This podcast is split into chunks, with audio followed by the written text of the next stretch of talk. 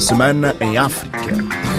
Bem-vindos a mais uma semana em África. Começamos o recapitulativo desta semana com a tomada de posse do novo governo em São Tomé e Príncipe na segunda-feira. O executivo de Patrício Trovoada, acabado de chegar ao poder, não tardou em impor medidas de redução de despesas aos seus próprios funcionários. Todas as viagens dos funcionários públicos ao estrangeiro, quando financiados com fundos públicos, foram suspensas, por exemplo. O analista político Olívio Diogo considera que São Tomé e Príncipe precisa de atrair investimentos para se desenvolver. Neste clima de crise financeira, o governo são tomense irá enfrentar dificuldades no setor da saúde e da educação, mas o maior desafio, segundo Olívio Diogo, será elevar o poder de compra. Sobretudo a questão do custo de vida da população o Partido Socialista tem um problema grave com o qual ele tem que lidar, que é a questão do combustível. O país importa combustível e não tem recurso para pagar em combustível que importa. Um país como o nosso, que vive dependente a 90% do exterior para uh, o seu orçamento de Estado, a partida é um país que é preciso que se valorize recursos internos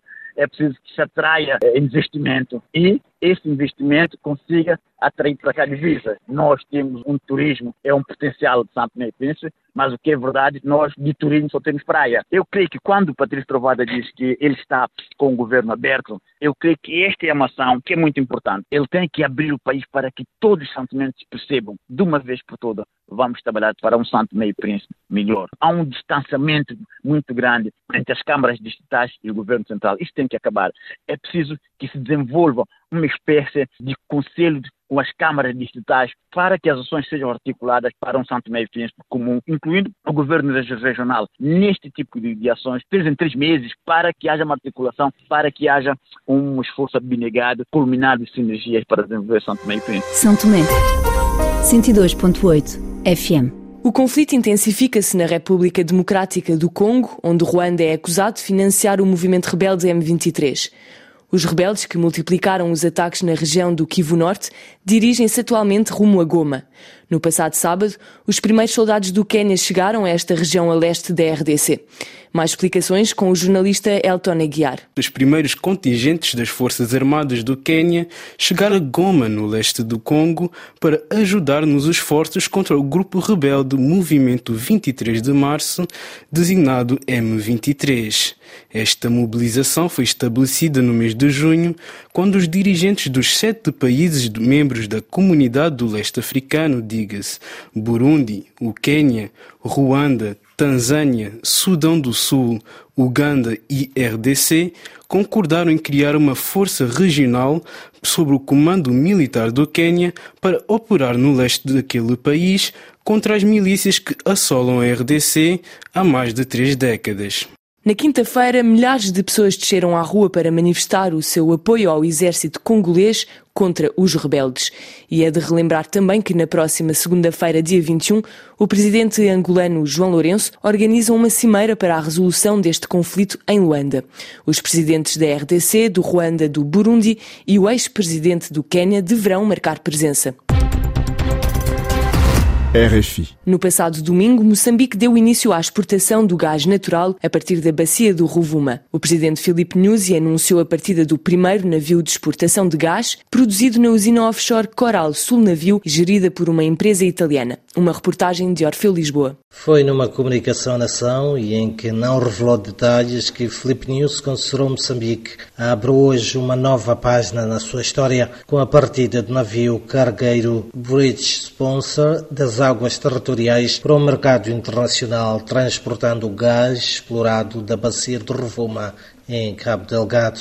Hoje Moçambique entra para os anais da história mundial como um dos países exportadores de gás natural liquefeito, que além de representar uma fonte alternativa de fornecimento, contribui em larga medida para a segurança energética dos países de maior consumo. A quantidade transportada nesta primeira operação de exportação de gás produzido pelo projeto Coral Sul não foi revelado, mas o chefe de Estado moçambicano garante que a venda deste recurso vai contribuir para melhorar as contas públicas.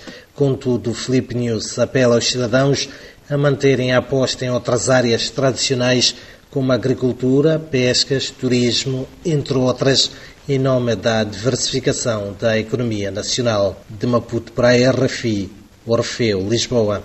A diversificação da economia é também um dos objetivos do presidente angolano. Esta semana, João Lourenço esteve em viagem à Noruega, onde se encontrou com líderes políticos e empresários que convidou a investirem em setores não petrolíferos de Angola, nomeadamente o setor dos agronegócios. Maputo 105 FM a atualidade foi também marcada pela segunda e última semana da COP27. A Cimeira do Clima, em Sharm el-Sheikh, no Egito, foi prolongada, pelo menos até hoje, sábado, dia 19 de novembro, devido à falta de um consenso sobre o financiamento dos países mais pobres na luta mundial contra o aquecimento global. Entretanto, o país acolhedor da COP27 foi acusado de ter procedido a detenções arbitrárias e em massa para silenciar alguns ativistas ambientais dissidentes. Além disso, a realização desta conferência em Sharm el-Sheikh acabou por afastar qualquer tipo de ativismo porque a cidade é protegida por um muro, para não falar dos preços exorbitantes do alojamento e das deslocações, como afirma Pedro Neto, da Amnistia Internacional Portugal. Sharm el-Sheikh é uma cidade resort, tem até um muro à sua volta, está no meio do deserto, a sul do Sinai, de frente para o mar, portanto completamente isolada daquilo que é uh, o Egito mais central, junto ao Cairo e até as cidades e as comunidades junto ao Rio Nilo. E claro, eh, longe de toda esta realidade do país, além de ser uma cidade resort que é cara, é para turistas e em que muitos dos ativistas nem conseguem lá chegar ou ficar e fazer o seu trabalho de ativismo, que é completamente legítimo e que tem sido normal no âmbito das outras conferências das partes, das outras COPs. E neste caso estão a ser uh, silenciados, uh, quer desta forma, numa cidade à parte, distante, quer também com as detenções que têm sido uh, massivas e muito uh, preocupantes. RFI, as vozes do mundo. A semana foi também marcada pela agressão de um jornalista em Angola. José Honório foi detido e espancado pela polícia na região de Benguela. Ouçamos o relato do nosso correspondente em Luanda, Avelino Miguel. Angola resistiu mais uma agressão a um jornalista, o repórter da agência de notícias Angope. José Honório foi detido e espancado pela polícia na região de Benguela. Segundo o relato do jornalista, já em liberdade, e a beneficiar de tratamentos médicos, foi agredido e preso pela polícia por ter interpelado os agentes da ordem que reprimiam violentamente vendedoras de produtos de consumo nas ruas da cidade de Benguela. O Clube da Imprensa da cidade de Benguela e o Sindicato dos Jornalistas Angolanos já condenaram mais uma agressão a um jornalista devidamente identificado pela polícia que prometeu recentemente, por fim, as agressões aos profissionais da comunicação social em pleno exercício da sua atividade. A direção da polícia em Bengala anunciou que abriu um inquérito para apurar responsabilidades. Avelino Miguel Luanda, RFI. E é o fim desta emissão Semana em África. Para a semana voltamos com uma nova edição. Até lá, fique bem.